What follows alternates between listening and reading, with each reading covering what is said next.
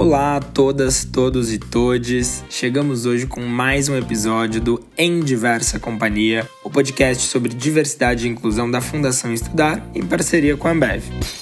Eu sou o Caio Zaio, gerente de diversidade e inclusão aqui na Ambev, e hoje a gente vai conversar com a ativista Paloma Costa, que é a única brasileira a aconselhar o secretário-geral da ONU quando o papo é mudança do clima. Mas antes disso, vamos parar para pensar um pouquinho sobre diversidade etária no poder e o que, que isso tem a ver com as mudanças climáticas? Hoje, a idade média dos líderes mundiais está ali na casa mais ou menos dos 60 anos, e eles são em sua maioria homens. É claro que tem exceções, tipo a primeira-ministra da Finlândia, que tem 35 anos. Mas esse perfil médio é a realidade de vários países, inclusive aqui do Brasil. Em geral, a política global é assim: um cenário pouco diverso e tocado por homens mais velhos e de classes sociais mais abastadas. E isso é bastante relevante quando se trata da crise climática porque são as decisões destes líderes mundiais que vão guiar o futuro nas próximas décadas e mesmo nos próximos séculos. Ou seja, o que os líderes políticos fazem ou deixam de fazer vai impactar diretamente na vida das crianças, dos adolescentes e dos jovens adultos que já estão aqui hoje e também vai impactar a vida de quem ainda nem nasceu. Muito importante, né? E como a Terra segue aquecendo, muitos jovens cansaram de esperar e começaram a exigir espaço dentro dessas conversas. Foi dessa insatisfação que surgiu o movimento global de juventude climática, que inclui aí a famosa ativista Greta Thunberg e a greve global pelo clima que ela criou, que em 2019 entrou para a história com mais de 6 milhões de pessoas protestando nas ruas. E hoje, essa juventude climática está ocupando seu espaço em toda parte, seja nas escolas, nas universidades, no mercado de trabalho, na justiça e dentro dos próprios governos e da ONU. E é com esse caldo todo que a gente vai entrar na conversa com a Paloma, que é recém-formada em Direito e uma das jovens que faz parte dessa transformação aqui na América Latina. Ah, e um detalhe para ninguém ficar perdido. Quando ela falar de COP, ela quer dizer a Conferência das Partes, uma reunião anual da ONU com governos e organizações do mundo todo para discutir as mudanças climáticas.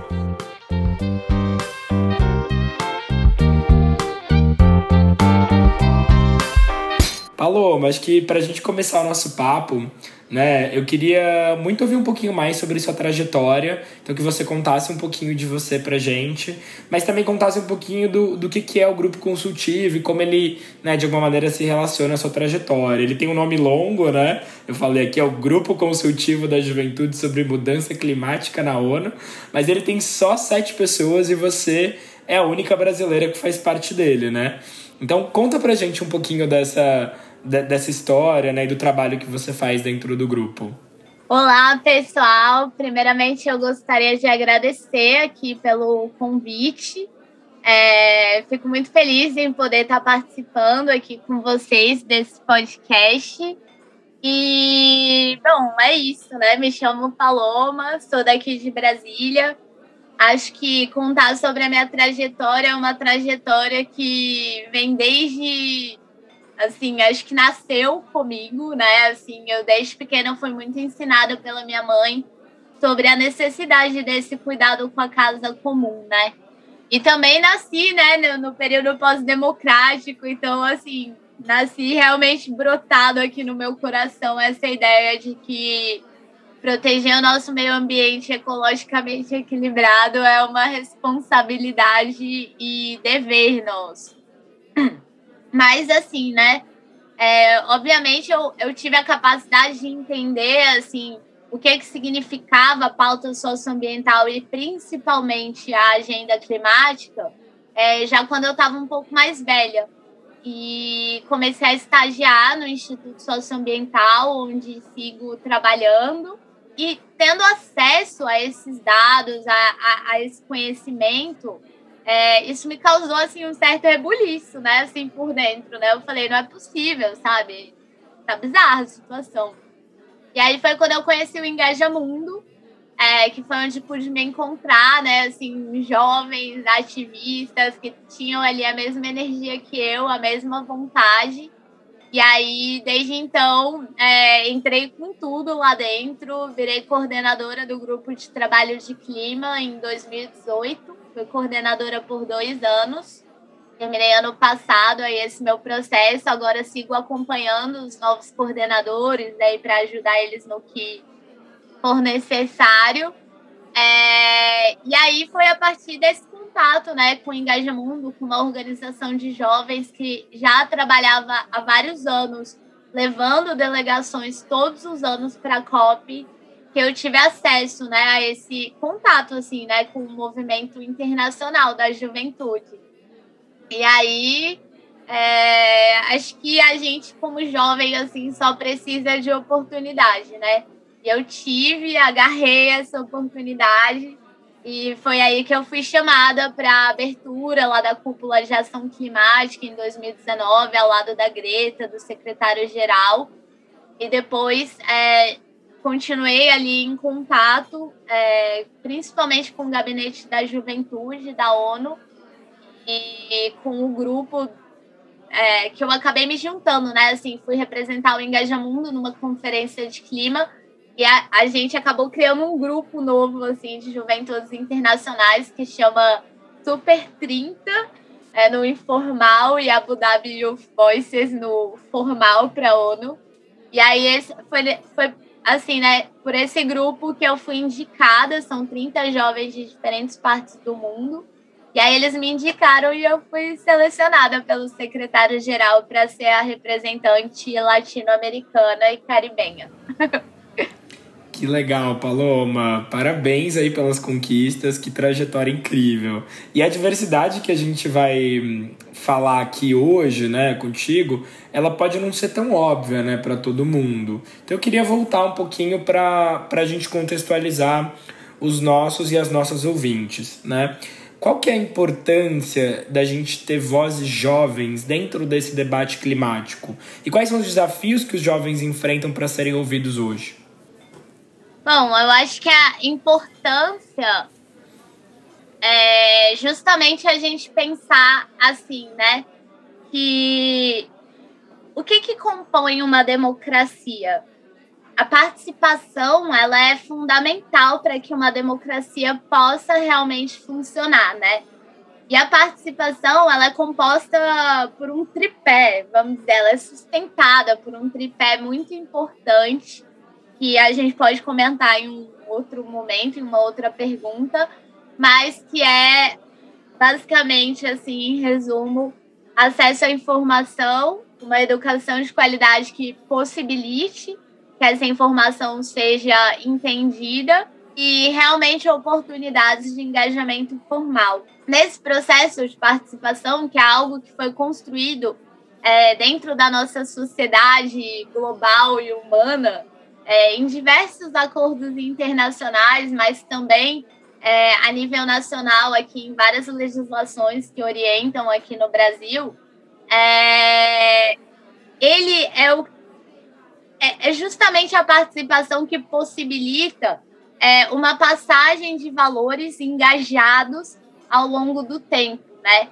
E isso é fundamental para que a gente possa cumprir aí o direito-dever que todos nós temos é, como coletividade de proteger e garantir um meio ambiente ecologicamente equilibrado para as presentes e futuras gerações.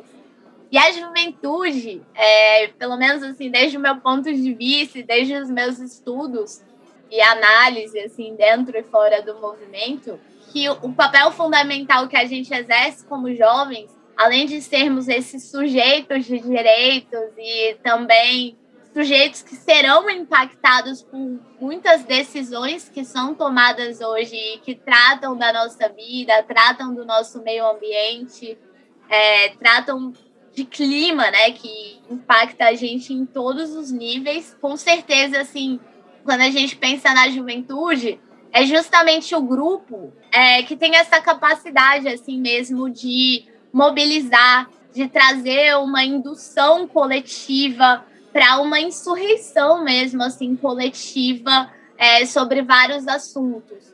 A gente, como jovens, a gente tem muita facilidade de influenciar o meio ambiente que a gente ocupa, né? As nossas escolas, as nossas famílias, os nossos locais de trabalho, os nossos grupos. Então, eu acho que aceitar esse poder que a gente tem como jovens e incorporar isso no exercício democrático é uma grande oportunidade assim para a humanidade da gente poder levar valores de proteção socioambiental adiante. E quanto a desafios, eu vou eu vou tentar ser curta porque são muitos, mas principalmente o que eu vejo é a falta de espaço formal. A gente normalmente passa por um processo grande de youth washing, que as pessoas convidam a gente, mas assim, as nossas contribuições não são verdadeiramente incorporadas, né? A gente serve ali a um grande teatro de chegar e falar o que as pessoas esperam, meio que uma fala apocalíptica. E eu acho que nós, como juventude, a gente já passou um pouquinho assim desse apocalipse. A gente já está aqui com as coisas prontas, já fazendo, já liderando. E a gente quer é botar soluções em andamento, sabe? A gente não quer mais discutir se estamos em não, ou não em crise climática. Acho que isso aí já é assunto que já está decidido, definido. a gente quer seguir adiante, a gente quer botar a nossa especialidade para funcionar. E para isso a gente precisa de espaço, de financiamento, de voz e que realmente assim o que a gente agrega é, seja incorporado de forma deliberativa, vinculante, para que realmente tenha um efeito a longo prazo. Que legal, Paloma. Acho que é, essa questão do youth washing, né, que você menciona, ou de muitas vezes não, não ter voz, é algo que a gente vê em vários, né, em vários cenários diferentes. Né? Então, muitas vezes, algum, algum recorte da população acaba tendo muita dificuldade de ter, de ter voz em algum debate, ou muitas vezes é convidado para estar ali, né? A gente até brinca, né, que a diversidade é você chamar a pessoa para festa e a inclusão é você tirar ela para dançar. Então, muitas vezes, esse recorte ele é chamado para estar presente, para dar sua opinião, mas em muitos casos ele, é, essa opinião não é levada em consideração ou, ou é, não tem um andamento daquilo, uma conclusão daquilo que esse recorte está trazendo, né? E essa, esse ponto né, dos jovens, ou esse recorte de, de, de jovens que a gente falou aqui, ele é super importante dentro desse debate, acho que você deixou isso claro para a gente aqui na sua fala, mas além desse, desse recorte específico, a gente tem vários outros que também são super importantes, né? Dado que a crise climática no nosso planeta, ela impacta as pessoas de jeitos diferentes, em locais diferentes, com origens e vivências muito diferentes, né? E aí, a minha pergunta para você é o que, que os ativistas brasileiros trazem para a mesa nesse sentido, né, de diversidade de origens e vivências? Obrigada, Caio, pela pergunta. É, eu acho que ela se relaciona muito com algo que eu particularmente me orgulho muito assim do nosso trabalho ali coletivo no Engajamundo, é de que, como eu falei para vocês, todo ano a gente leva uma delegação de jovens para a COP, né? E quando eu assumi a coordenação, é, por já trabalhar em outra organização com a pauta indígena, eu fiz questão de que isso fosse algo que a gente trabalhasse dentro do grupo de trabalho, né? Eu vi, uma, eu vi um avanço assim muito grande, até dentro da, do Engajamundo, onde eu trabalho, né? Que desde 2018, que foi a primeira COP que eu participei, todas as delegações que a gente levou para esses diferentes espaços climáticos, a gente fez questão que ela fosse realmente diversa.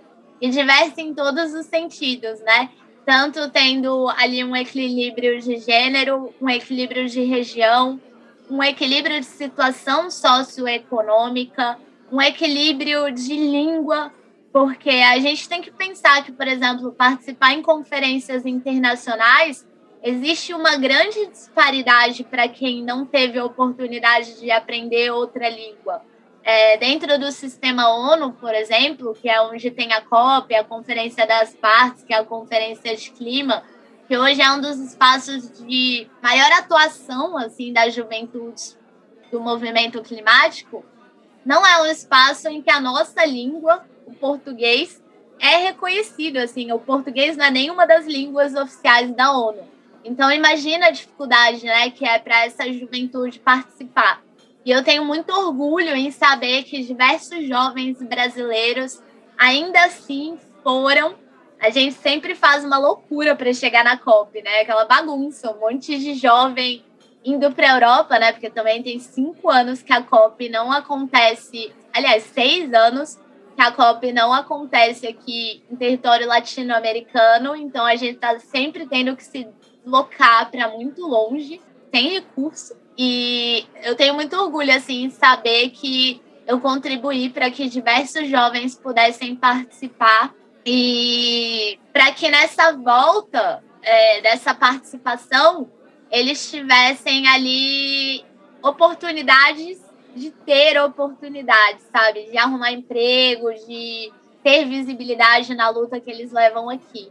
E aí, quando quando eu paro para pensar o que, que a gente agrega, a gente agrega, assim, além da diversidade, além de uma fala real, porque a gente tem que pensar que esses espaços internacionais, eles decidem sobre realidades que, às vezes, as pessoas que estão ali realmente não têm acesso, né, à, à realidade ali real, no frontline, na base.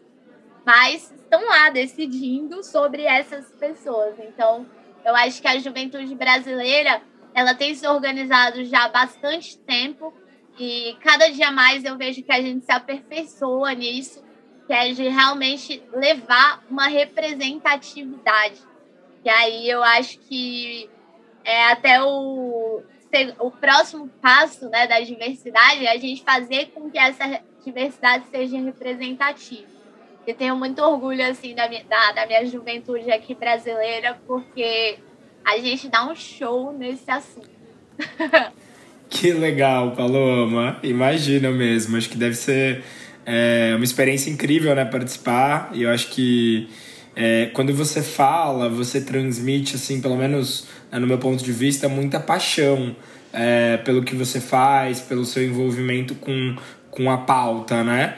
E aí eu queria te perguntar, assim, uma curiosidade que surgiu agora, né? Qual foi o momento dessa virada de chave para você, né? É, é, como que você decidiu aí abraçar o clima de vez, né? As causas, né? De é, climáticas e trabalhar com isso? Eu acho que, assim, né? Tipo, o momento... Talvez o momento chave, assim, eu diria foi quando eu vi, assim, pela primeira vez os dados relativos à proteção dos territórios indígenas, tipo, relativo a unidades de conservação, né? De como essas áreas, elas eram muito mais protegidas. E lá no ISA, a gente trabalha muito com a ideia de economia dos povos da floresta, né? Que é, tipo, realmente trazer a ideia de que floresta em pé é muito mais lucrativa do que desmatamento, enfim, toda essa loucura que acontece.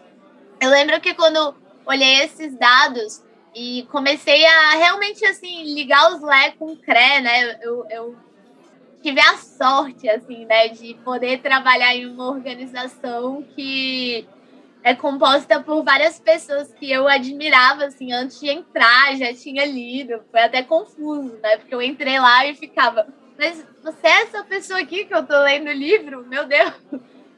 E eu tive muita essa oportunidade, assim, de ser bem orientada. Mas eu acho que o encontrar o engajamundo e, tipo, realmente, assim, encontrar uma juventude engajada que já discutia sobre a agenda climática, assim, me aceitou. E a gente pôde trocar tanto, né, nesse processo que eu mesma estava ali entendendo como é que essas coisas se relacionavam. Acho que foi só criando a paixão mesmo, assim. Hoje eu não sei nem como me separar disso tudo, assim. Acho que eu sou isso, isso é a minha vida mesmo.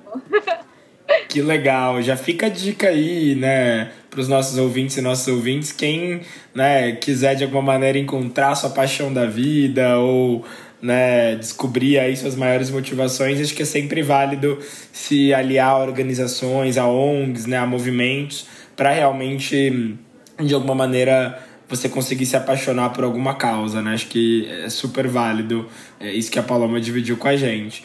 E agora acho que só para a gente é, entrar um pouquinho mais mais a fundo aí no, no movimento climático jovem, né? Eu acho que ele tem todo um contexto que ganhou uma relevância nos últimos anos através da Greta Thunberg, né? Acho que ela tem uma visibilidade enorme aí no, na mídia como um todo e ela pauta muito sobre a importância da diversidade para resolver esse problema, né? E aí, conta pra gente, assim, o que, que você aprendeu sobre isso? Você já falou um pouquinho, né, de ter essas, essas diversidades diferentes, né, dentro da discussão, para ter diferentes pontos de vista, mas é, como você acha que isso realmente ajuda a gente a resolver o problema climático do planeta? Bom, é, eu acho que a gente precisa, assim, né, pensar que realmente, assim, né, 2019 foi um ano surpreendente, onde a gente conseguiu realizar um fenômeno nunca visto antes na história da humanidade, né? Que foi essa tomada de ruas pela juventude. E isso se trata do maior movimento socioambiental nas ruas da história da humanidade. Acho importante registrar isso. Mas é, acho também tão importante quanto registrar quem foi que trouxe e pautou realmente essa questão da diversidade e da inclusão é, no debate internacional.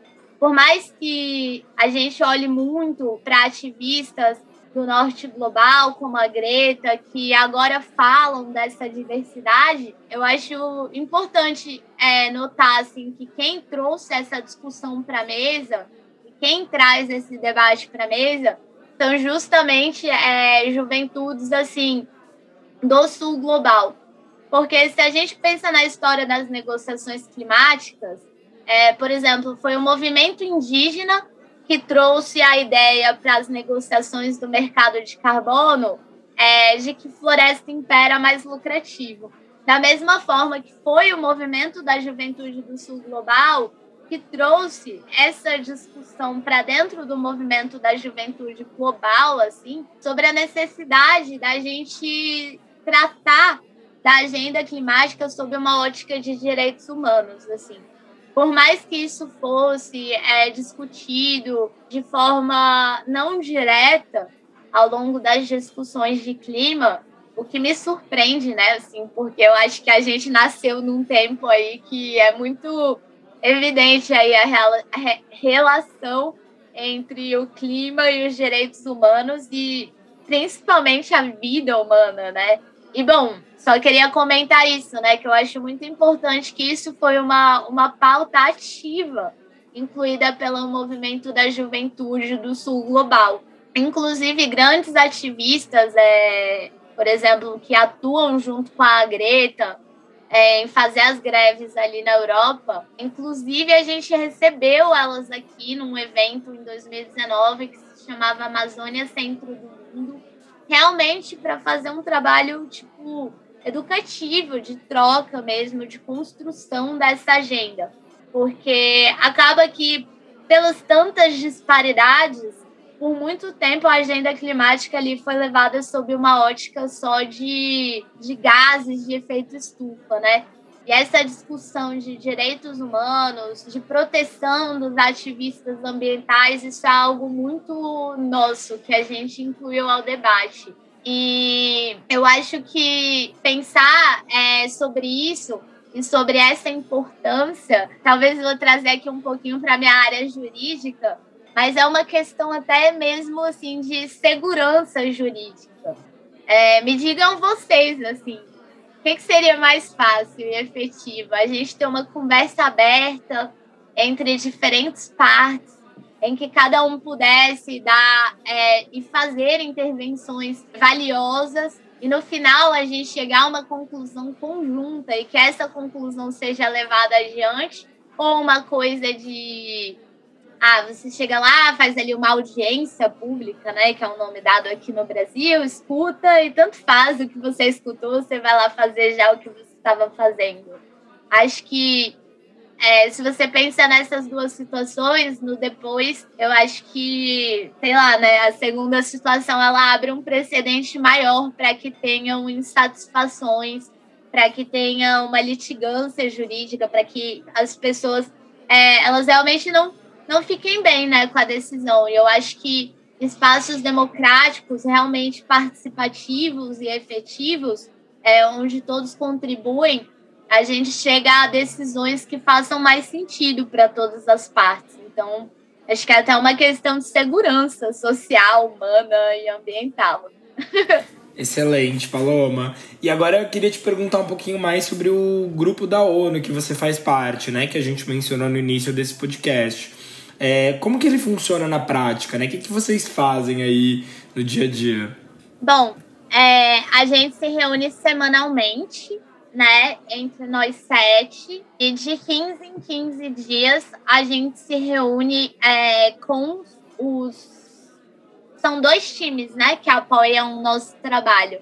O time que assessora diretamente o secretário-geral da ONU, que é chamado de Climate Action Team, CATCH. e o time que assessora o gabinete da juventude, da enviada especial da juventude da ONU. Sim, a ONU tem esse negócio aí de nomes grandes. Mas basicamente ela, vamos dizer assim, ela é a, a chefe da juventude dentro do sistema ONU.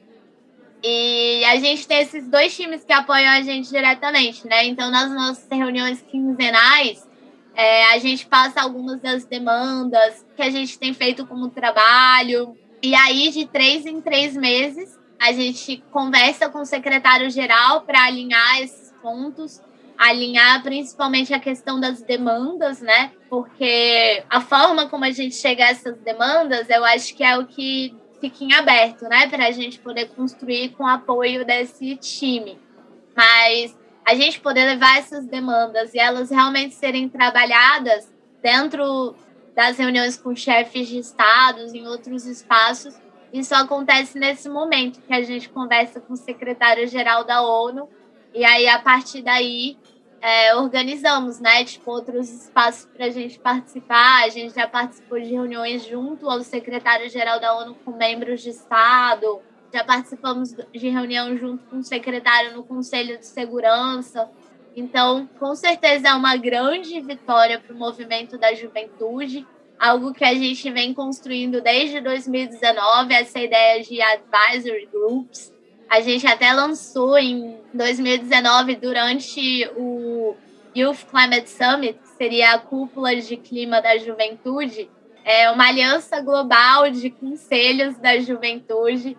Então, ter visto isso acontecer lá para o secretário-geral, assim, com certeza é resultado assim do nosso trabalho, assim, uma grande vitória para o movimento. Mas, infelizmente, assim, eu acho que também é importante demarcar que ainda é, né, certa forma ali uma função conselheira, né?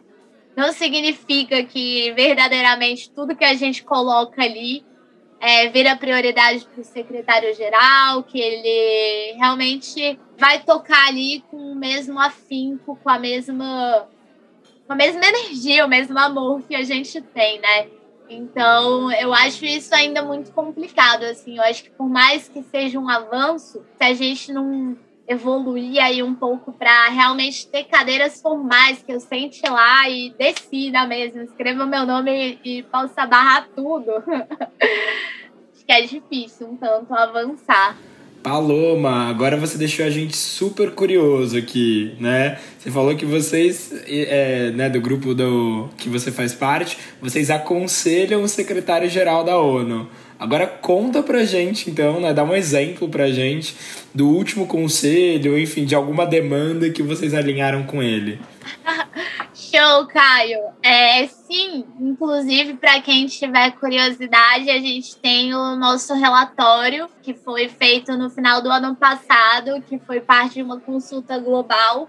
E aí a gente escreveu realmente ali nossas demandas.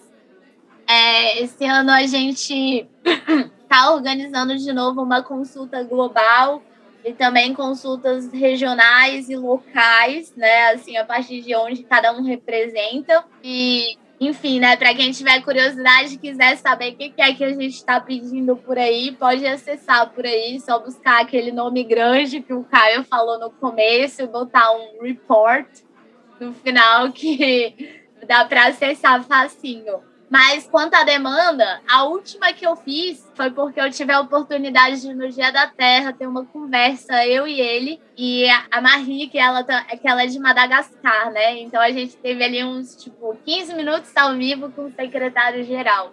E o meu, meu último conselho foi, pelo amor de Deus, não deixa ter decisão sem segurança jurídica, porque a minha floresta aqui não está à venda. Mas, assim, apesar disso ser uma demanda da juventude, assim, talvez agora falando um pouco mais sério, é uma demanda que tem sido muito prioridade para gente, né?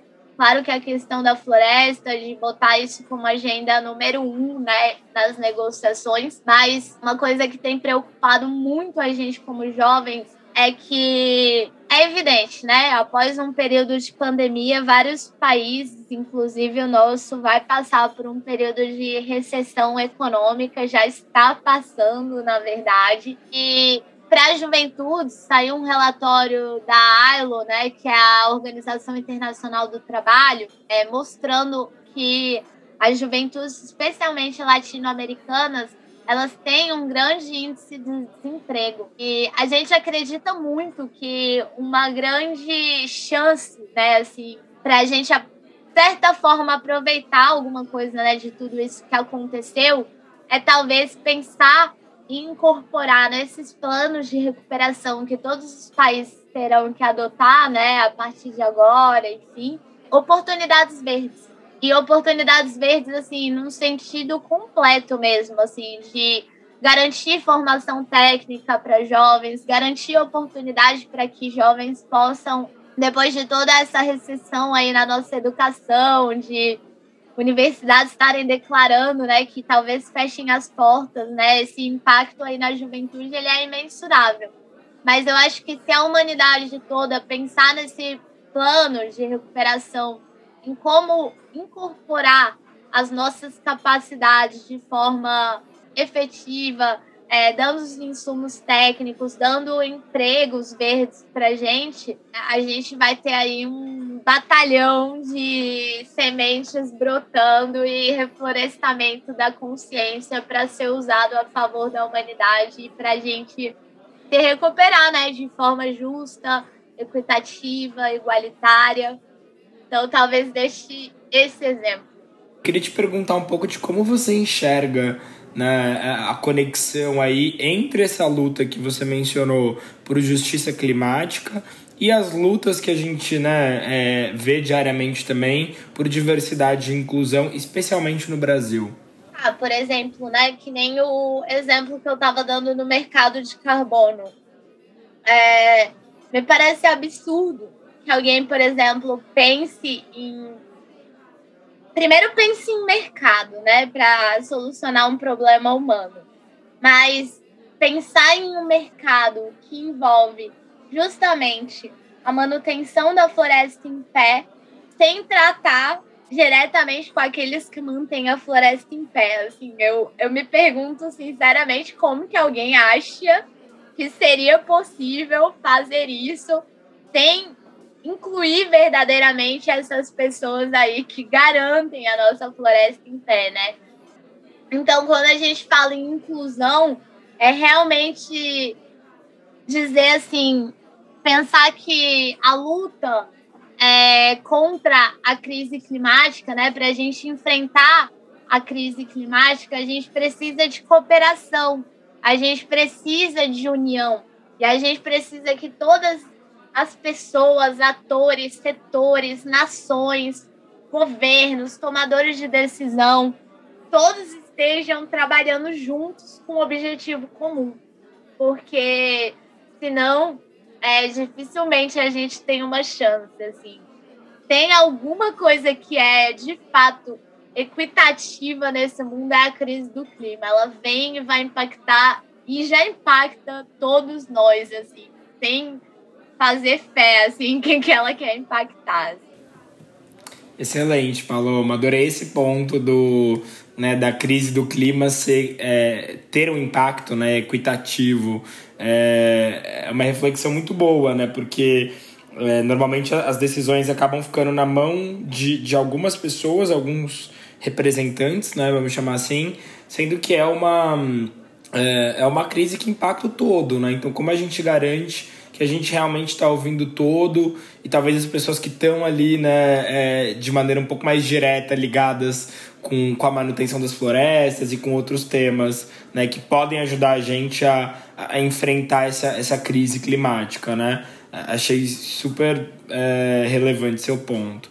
E aí, é, queria puxar uma outra pergunta aqui né, sobre como que você acha que o Estado brasileiro né, pode institu institucionalizar de vez o cuidado com o meio ambiente, né? O que que, o que, que a gente precisa fazer para realmente mudar, né? O que está claro para você sobre essa mudança e quais você acha que são os caminhos que, o, né, que a população ou que o, o, o governo né, precisam tomar é, em direção a isso?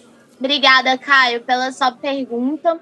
Eu acho que primeiro, é, sobre ela, eu vou trazer uma reflexão, né?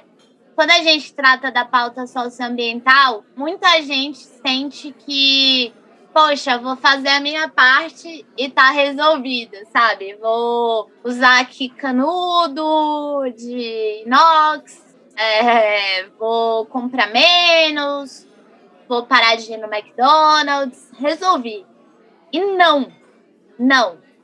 Claro que tem um efeito assim gigante cada atitude individual que a gente faz, mas é, lidar com a pauta socioambiental de forma efetiva e verdadeira, ela envolve o engajamento estrutural, não só individual, mas em todos os níveis, né? Coletivos, públicos, jurídicos, em nossos órgãos, em nossas instituições, em nossas entidades, em nossas organizações da sociedade civil. O debate sobre o meio ambiente, ele é um debate que ele transpassa qualquer fronteira, né? Ele é realmente assim para ocupar todos os corações e, como diz o neto do Raoni Metukiri, realmente reflorestar as consciências e ajudar a libertar o futuro e ajudar a adiar o fim do mundo. Então, como que eu acho esse poder poderia realmente fazer valer esses direitos. Primeiramente, é cumprir com os direitos estabelecidos. A gente tem inúmeras legislações infralegais, nacionais, internacionais, que garantem a proteção do meio ambiente na perenidade. E cumprir significa não deixar congelados fundos como o Fundo Amazônia, o Fundo Clima, fazer valer, por exemplo, as políticas que existem para que as nossas metas sejam cumpridas, né? As metas é o que o Brasil se comprometeu a fazer para lidar com a crise do clima. Então, fazer com que nossas metas estejam valendo é, por exemplo, fazer valer o plano de prevenção e controle do desmatamento da Amazônia. E recentemente eu, eu contribuir com a entrada de uma ação no STF que justamente a gente questiona isso, assim. Se o direito para o clima é um direito humano, como é que não existe nenhum dado público sobre o cumprimento do plano de prevenção e controle do desmatamento, sendo que essa é uma das principais metas do Brasil, né? Uma, é uma falta de vontade de agir. Acho que isso até entra assim no fato de que traz uma reflexão, né? que pessoas negacionistas que assumem espaços de tomada de decisão e seguem com esse negacionismo no processo de tomada de decisão, isso é uma escolha política, porque os dados, a ciência, a realidade, a juventude, os povos originários, os povos tradicionais, todos nós já sentimos e já estamos provando diariamente o que é a crise do clima. Então, eu acho que escolher não lidar com isso é uma escolha política. E a gente, como cidadão, a gente tem que ficar muito atento. É, vão ter eleições no próximo ano, a gente tem que botar essa agenda na nossa cabeça a gente tem que avaliar, sim, quais são as propostas sobre esse tema e principalmente lembrar que, por se tratar de um direito tão humano, tão nosso, é nosso dever cobrar diariamente para que essas promessas, para que esse caminho seja cumprido. A gente precisa acompanhar o que acontece no legislativo, a gente precisa acompanhar o que acontece nas assembleias legislativas da nossa, do nosso estado, é, do nosso município. A gente precisa estar atento, porque é um direito nosso e se a gente não fizer valer, realmente não será cumprido. E o que está acontecendo aqui, tipo, essa semana liberaram licenciamento ambiental flex, assim. Isso não ajuda na crise do clima, sinceramente. Então, acho que é um pouco por aí. Para fazer valer, tem que ser cumprido e a gente precisa de uma democracia ativa, participativa, que esteja constantemente cobrando esse fazer valer.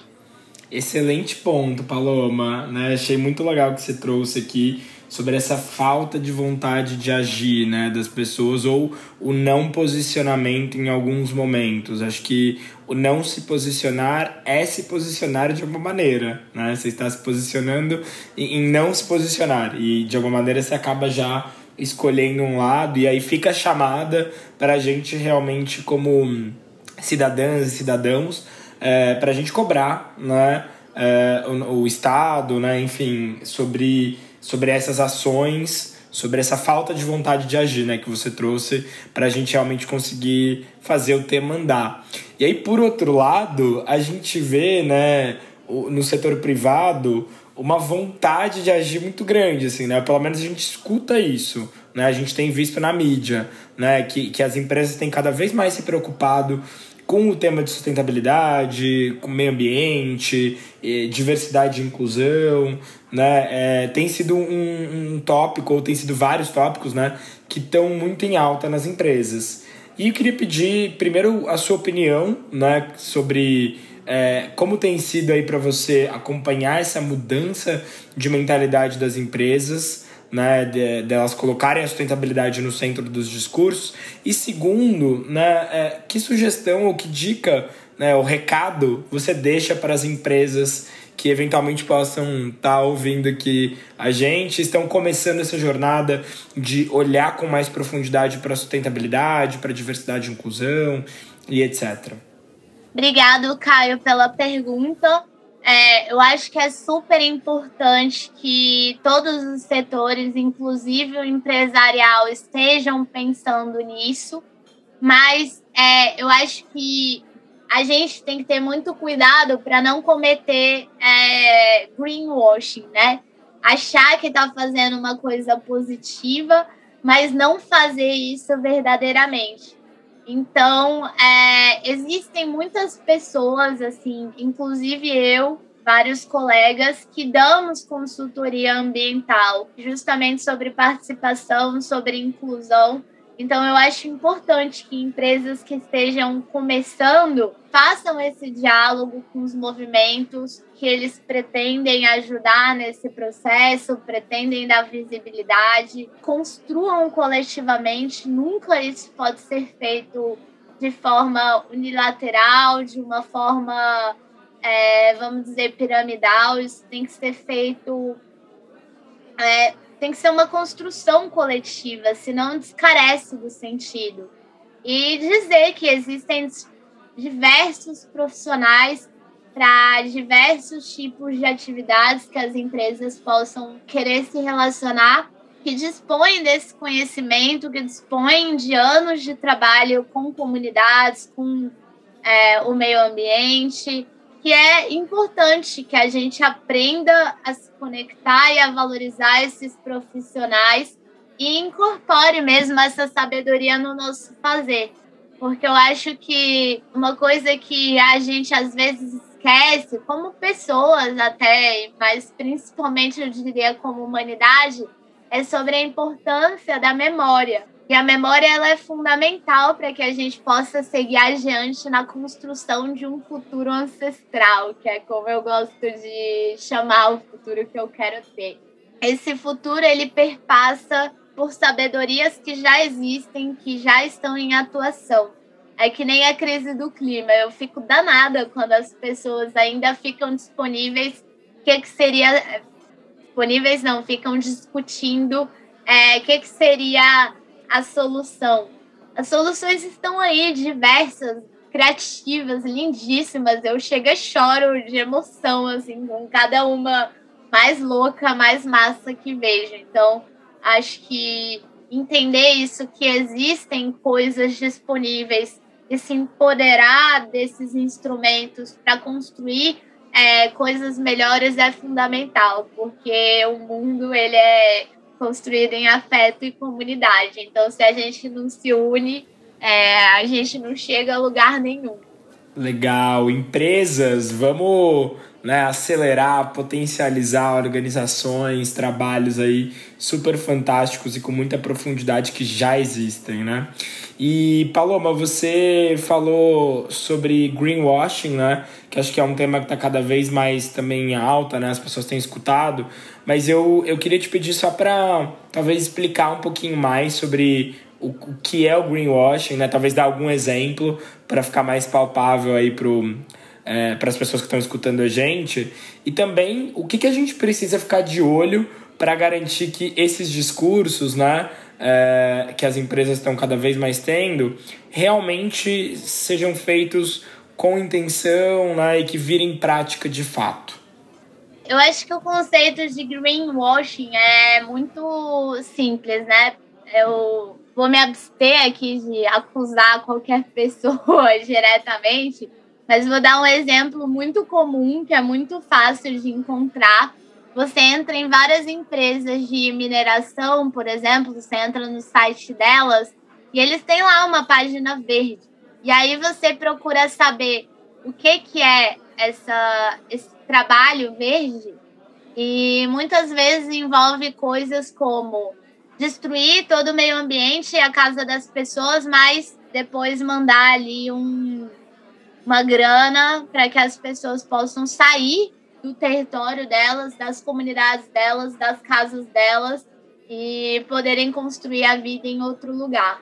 Isso não é uma atitude bem-vinda. Eu acho que isso não são coisas que deveriam ser feitas, sabe? Tipo, que dá para isso ser muito bem construído de forma anterior e ver qual que é verdadeiramente a necessidade, qual que é verdadeiramente é, a forma de fazer, deixar para fazer essas coisas depois de uma forma totalmente ali sem sentido, sem construção coletiva, é muito complicado. E muitas empresas tendem a fazer isso, assim, a passarem produtos, a passarem programas verdes, que quando você para para analisar, é, realmente o impacto efetivo nas comunidades, nas pessoas que foram impactadas pelo, por esse empreendimento, não é nada agregador ou não é um produto verdadeiramente sustentável, né? A pessoa fala ali que é verde porque não é de plástico, mas assim toda a cadeia de produção, toda é, toda a cadeia de transporte é totalmente terrível, assim. Então Acho que o greenwashing ele perpassa um pouco essa ideia. Eu acho que o que as pessoas podem fazer, que hoje a gente vive na era da informação, né? E por mais que existam muitas fake news disponíveis, também existem é, dados confiáveis feitos por instituições respeitadas e que a gente pode buscar de se informar bem sobre o que a gente consome, sobre o que a gente apoia, sobre que empresa a gente apoia, sobre quem a gente apoia, para onde vão os nossos financiamentos. Enfim, eu acho que sermos cidadãos ativos na nossa democracia participativa é fundamental para a gente enfrentar não só a crise do clima, mas toda essa crise estrutural que ficou evidente aí na pandemia. Muito, muito bacana mesmo. E eu queria te pedir agora para a gente fechar aí o nosso, o nosso episódio do podcast é, com chave de ouro, para você dar uma, um recado final, assim, é, de como que nossos ouvintes, né, e, e, todos nós aí como cidadãos e cidadãs podemos ajudar nessa causa? Eu acho que para além do que eu falei, né, de se informar, de se juntar a trabalhos que já estão acontecendo ou nos, nos instigar a nós mesmos a buscar problemas dos quais a gente acha inadmissível e realmente se juntar para solucioná-los, eu acho que o que cada um pode fazer realmente assim tudo que você puder, assim, acho que a nossa casa realmente está pegando fogo e eu acho que agora é o momento da gente brilhar aí com todas as nossas ideias, trazendo conhecimento para a mesa, é, lutando para que essa educação seja incorporada é, no nosso dia a dia, no, em todos os espaços, nas escolas, nas universidades, na televisão, nas notícias.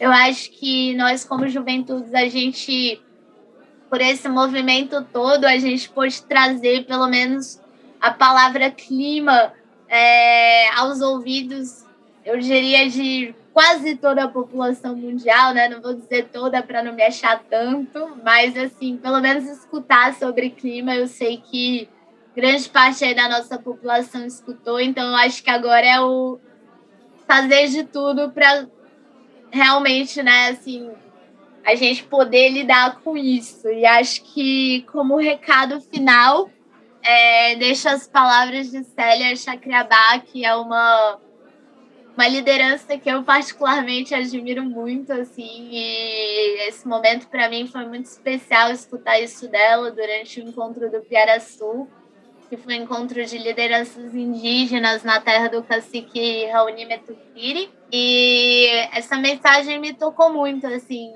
na luta, né? De que o mundo está cheio de ciência, mas que o limite dessa terra está na nossa consciência. Então, se a gente não for consciente o bastante para entender como que essa crise nos afeta em tantas formas, em tantos aspectos, afeta a nossa existência, a nossa qualidade de vida, a nossa saúde, é inúmero o número de jovens com ansiedade climática, tipo, problema real, assim. Dificilmente a gente segue adiante mesmo. Então, acho que entender isso, reflorestar a nossa consciência é, é o nosso dever, é o nosso papel e a nossa missão. Sensacional, Paloma. Que conversa incrível. Queria te agradecer de novo aí por ter topado o convite de bater esse papo com a gente, é, ensinar e reflorestar nossa mente. Acho que deu para aprender demais contigo. É, muito obrigado por todo o conteúdo dividido e sucesso aí na, na sua carreira e em toda a luta aí em defesa do clima. Obrigada, Caio. Valeu, foi incrível participar.